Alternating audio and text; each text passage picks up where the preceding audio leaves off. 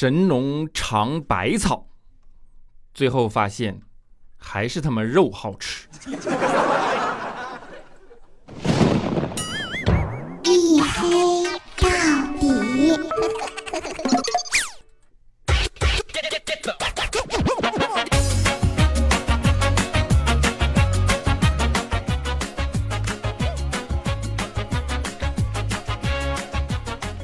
Hello，各位，欢迎收听啊！这里是大型不奇幻、不悬疑、不科普、不励志、不时尚、不青春，唯独认真搞笑的娱乐脱口秀节目《一黑到底》啊！拯救不快乐，我是你们的隐身狗六哥小黑。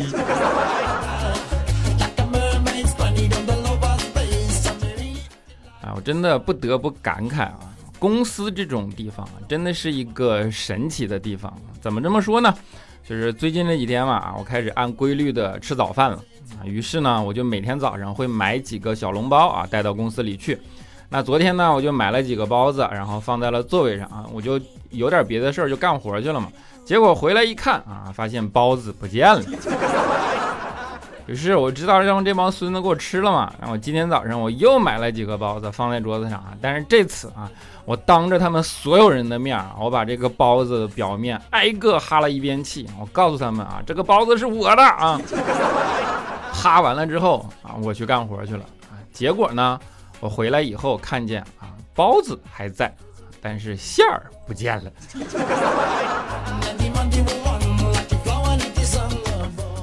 啊，真的，你说你受得了吗？公司就是这样一个地方啊，你往桌子上放一百块钱啊，一个星期肯定没什么事儿啊。但是你资管是敢放个包子，他就敢把馅儿给你抠了。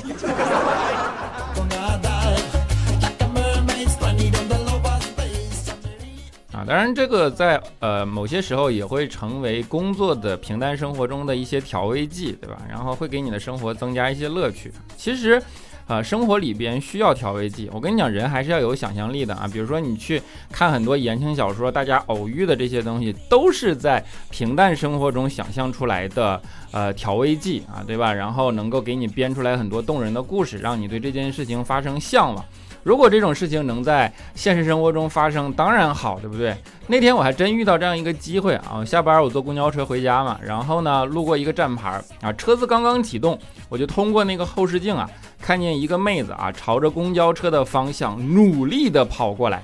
但是这个时候车子已经启动了，那我怎么办？我肯定当机立断，二话没说，对吧？我直接英雄救美，觉得这事儿已经时机成熟出现了，慷慨激昂的跟着师傅喊了一声：“我说师傅停车啊！”这个时候呢，车上其他的人，所有人都齐刷刷的看向我啊。正时候不知道怎么办的时候，我看着那个妹子啊，终于接近了公交车，然后超过了公交车，上了停在路边的。一辆奔驰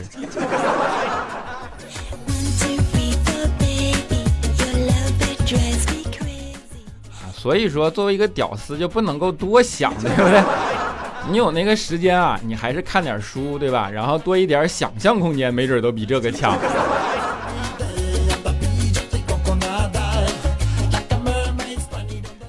说到看书啊，就是我的业余时间的确还看了挺多书的。有的时候下班的时候也会去呃书店专门去逛一逛啊。前两天也是，我去书店，然后呢就看到了一本很特别的书啊。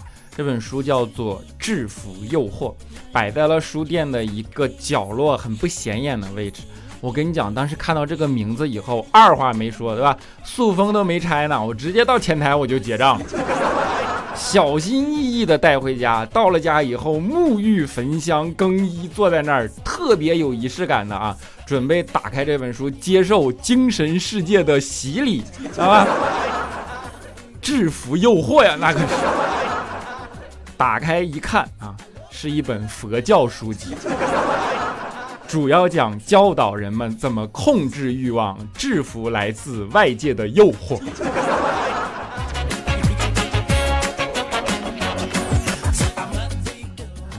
这就是读书多的后果，你知道吗？读书读多了，你看到一个名词，可能就会联想出无限的发展场景以及逻辑的导向，对吧？读书读多了，的确会碰到这种情况啊，会去设想各种各样的逻辑闭环。比如说《西游记》啊，你们肯定都知道啊，就是大家这没看过书，你至少也看过电视剧嘛。那其实，在看《西游记》的时候，我一直都纠结里边有一个 bug，因为里边有一个呃设置的这样这样的场景或者说环节，叫做长生不老。长生不老是《西游记》里边一个很重要的横轴，就是它牵扯着各种妖魔鬼怪，一定要去捉唐僧，然后才怎么样怎么样怎么样，对吧？那当时我就在想啊，如果一定是有长生不老这种环节设置，为什么不是孙悟空啊？因为一个猴你咬他一口长生不老，显然更符合逻辑嘛，对不对？那如果是唐僧，对吧？唐僧又要被人捉啊，有什么为了吃你一口肉？那唐僧既然怕死，他吃了自己的肉又能长生不老，为什么他不咬自己一口？你知道吗？这样的一个逻辑陷阱在我的脑子里不断的萦绕，一直解决不了这个问题，就一直在想这件事情到底是为了什么啊？后来啊，我才终于想明白为什么啊，一定是唐僧。呃，才能唐僧肉才能让人长生不老，而唐僧还不能咬自己，因为和尚不能吃肉。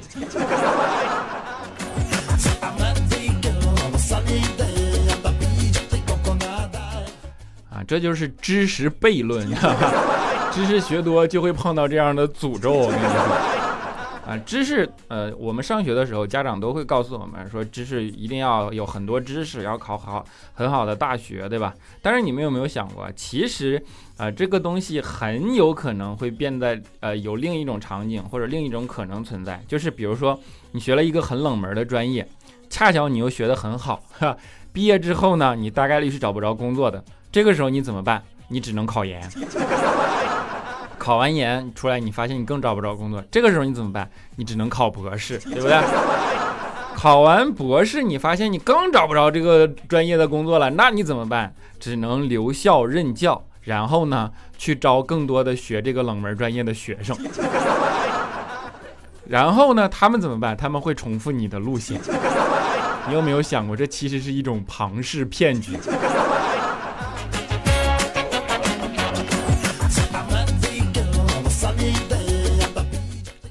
还有一种就是，当你知识学多了以后，你的人会变得感性，知道吗？就是会在各种场景里边爆发感慨，比如说树叶的飘落啊，到底是树叶的绝情，还是树的不挽留，对吧？这都是文艺的。我经常想的是啊，当马桶思念屁股的时候，他会不会对屁股说：“有空过来坐坐？”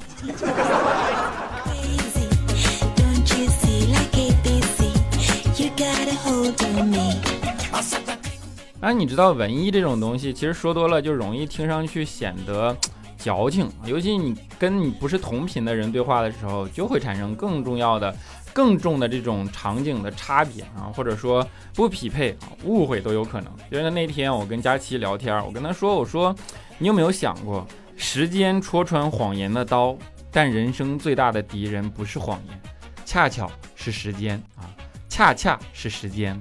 佳琪当时听完了，大概思索了一会儿啊，他问我，他说：“恰恰不是香瓜子儿，嘴都瓢了。”他说：“恰恰不是香瓜子儿吗？”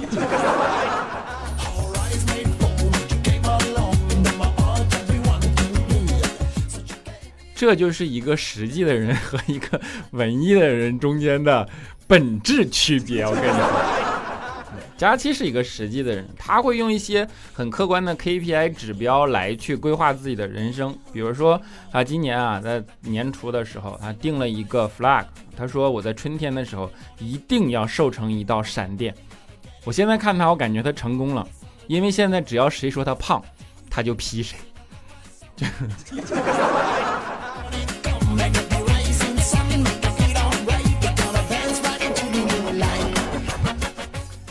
其实佳期为了减肥想了很多办法啊，但是他这个人呢又比较意志薄弱啊，意志薄弱你们能够理解吗？他去找医生，他跟医生说，他说有没有那种不节食不锻炼就能减肥的东西？医生看了看他，为了挣钱，医生说还真有啊。佳期就问医生，他说是什么东西？医生说是大蒜。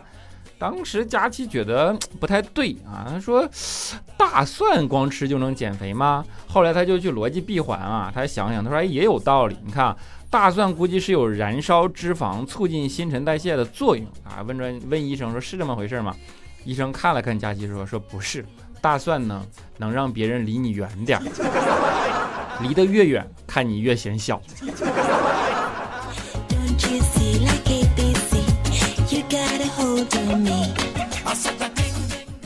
但是我们就跟佳琪说，我说你不能相信那些东西，那偏方土法东西都不靠谱，对吧？太多了啊！你真正的要减肥，你还是要锻炼。你做俯卧撑，这个是最容易减肥的办法。佳琪嗤之以鼻啊，就不相信，哎，不愿意干。他说：“你看啊，我每天起床都要做俯卧撑，对吧？我到现在呢，都已经起床二十多年了，我都做了快他妈一万个俯卧撑了，但是呢，我却没有一个肉眼可见的腹肌，这说明什么啊？”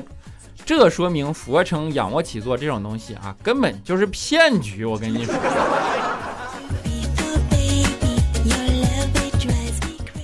啊，所以你永远叫不醒一个装睡的人啊！我都不知道你每天起床做那个俯卧撑是啥。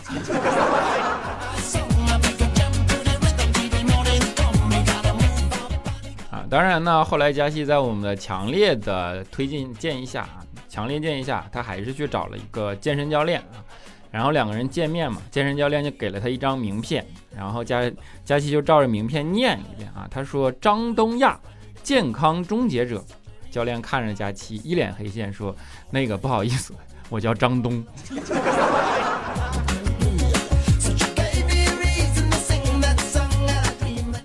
当然，你找了教练以后，他就会给你制定各种饮食的食谱，对吧？然后实际上既达到了节食，又达到了减肥的这样的一个效果。啊，佳琪自从获得了这个食谱以后，整个人都变得神神叨叨的，然后就呢就告别自己所有过去喜欢吃的食物嘛，啊，就拜拜这个拜拜那个，特别喜欢写这俩字儿。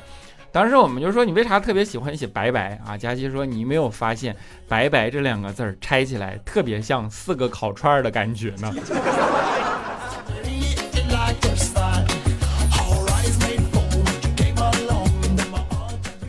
啊，就是的确是佳期嘛。啊，佳期呢，就是我之前跟你说是一个实用主义者啊，就是吃什么什么作用，他都呃能够就是津津有味的吃起来。佳期最喜欢的地方就是超市啊，买什么东西都去超市。但是其实我一直觉得超市就是一个。总能让你花钱，但是又买些没用的东西的地方啊，比如说前段时间啊，然后上海就出席出台的那个电动车的政策啊，有电动车一定要有头盔啊，佳期买头盔也一定要去超市买。那我就觉得这种东西你就去专业的地方买就好了，你到超市只能买那些花钱没有用的东西，对吧？但是拗不过佳琪嘛，还去跟他买。买来以后果然发现啊，头盔这个东西就是没有多大用啊，因为出来以后发现电动车没有了。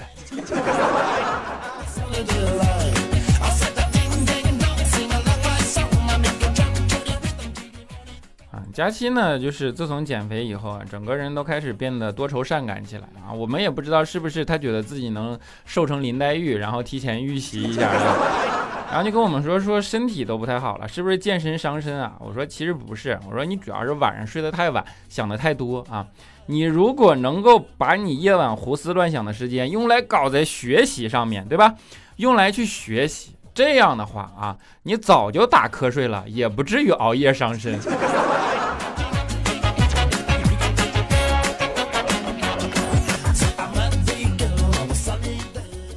当然，为了佳期的健康嘛，那我们决定同事的关怀啊，对吧？我们决定还是去远游，然后去一些野外的东西啊，像驴友一样去求生，对吧？然后去搞一些这样的活动，那大家也都同意。然后去搞之前嘛，就决定去购买一些野外求生的设备，比如说你可能要买一些呃什么冲锋衣啊、防护的装备啊、什么防风的打火机啊。那天我们就去买防风的打火机嘛。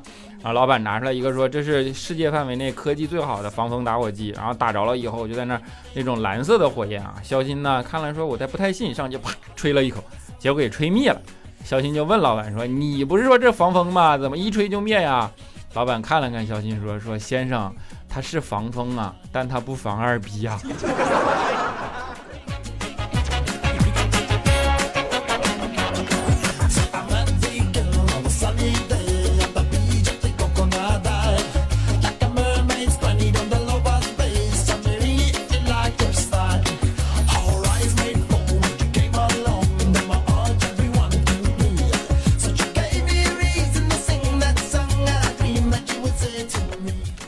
好了，一小段音乐，欢迎回来啊！就是你们有没有发现，现在每一期节目走到中间的地方啊，我都会给大家讲述一个购买东西的场景。为什么呢？因为我要告诉你，买东西它是一个好习惯，对吧？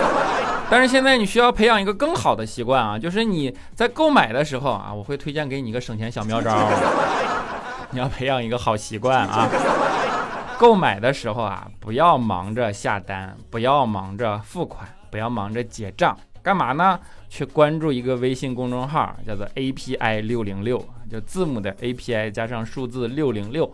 这样在你买东西的时候，买之前先把想买的这个商品链接发给这个公众号，是吧？然后呢，你按照这个公众号的流程下单，确认收货以后，哎，你就能收到你的现金返利了。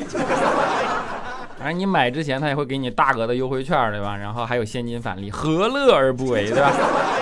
淘宝、京东、拼多多、饿了么等等啊，就是主流的这些平台都能使用 API 六零六字母 API 数字六零六啊，放在一起就能省钱，何乐而不为？快去找他吧！好了，下面让我们来看一下上一期节目的听众留言。首先是我们的沙发君，叫做霞霞在不在？他说是前排吗？啊，不只是前排，你还是沙发哟。是包包包包包倩倩啊，他说哇前排啊啊每期不差的听你的段子，每晚陪伴我入睡，超级喜欢你啊！第一次给你评论，希望你心想事成。二十来岁的我们一起努力啊，嘻嘻嘻啊！二十来岁的是你们，当然还是可以一起努力的，么么哒。我叫温馨，是真名的那种。他说：“黑哥，那个昵称叫纯白不花痴的，真的是你的老粉了。我听你的节目，听到你读留言，影响最深的就是这个纯白不花痴了。最近听你到你读他的留言，感觉又有一种老友回来了的感觉。没问题，么么哒。纯白不花痴，你在哪儿？对不对？可以多留言嘛。”他说：“ 佳期美丽，小黑帅气。”他说：“小黑啊，我又来给你评论了，感谢您提升了我的睡眠质量。我就是你的天猫精灵听众，但是呢，我的平板上也下载了喜马拉雅，方便给你增加评论，好让你不再变得寒酸。哎，小黑，你要加强宣传啊，这样才能更多的人听到你的节目。加油，小黑最最最最帅，怪啊，么么哒。”墨镜 OG 他说每天晚上听个十来分钟助眠，看你一直在更新，就得到了坚持的力量。十来分钟你就能睡着了。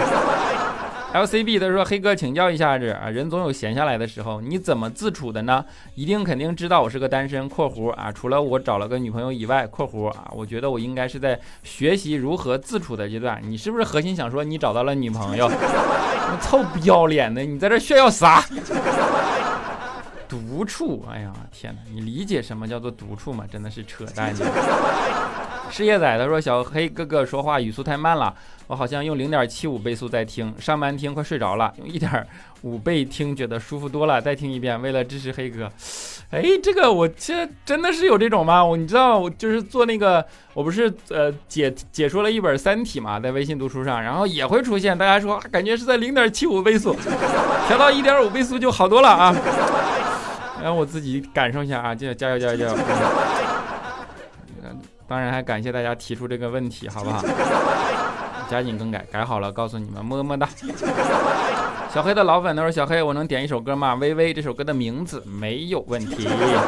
Y Y P U 他说：“小黑第一次听你的节目，第一次评价还被你翻牌，还是在七年前考研的时候。现在我已经博三了，又遇到了人生最艰难的时候，又打开了你的声音。谢谢你声音的陪伴，也感谢你做了一个好榜样，告诉我做事持之以恒的重要性。加油，小黑！希望你的节目越办越好，么么哒。”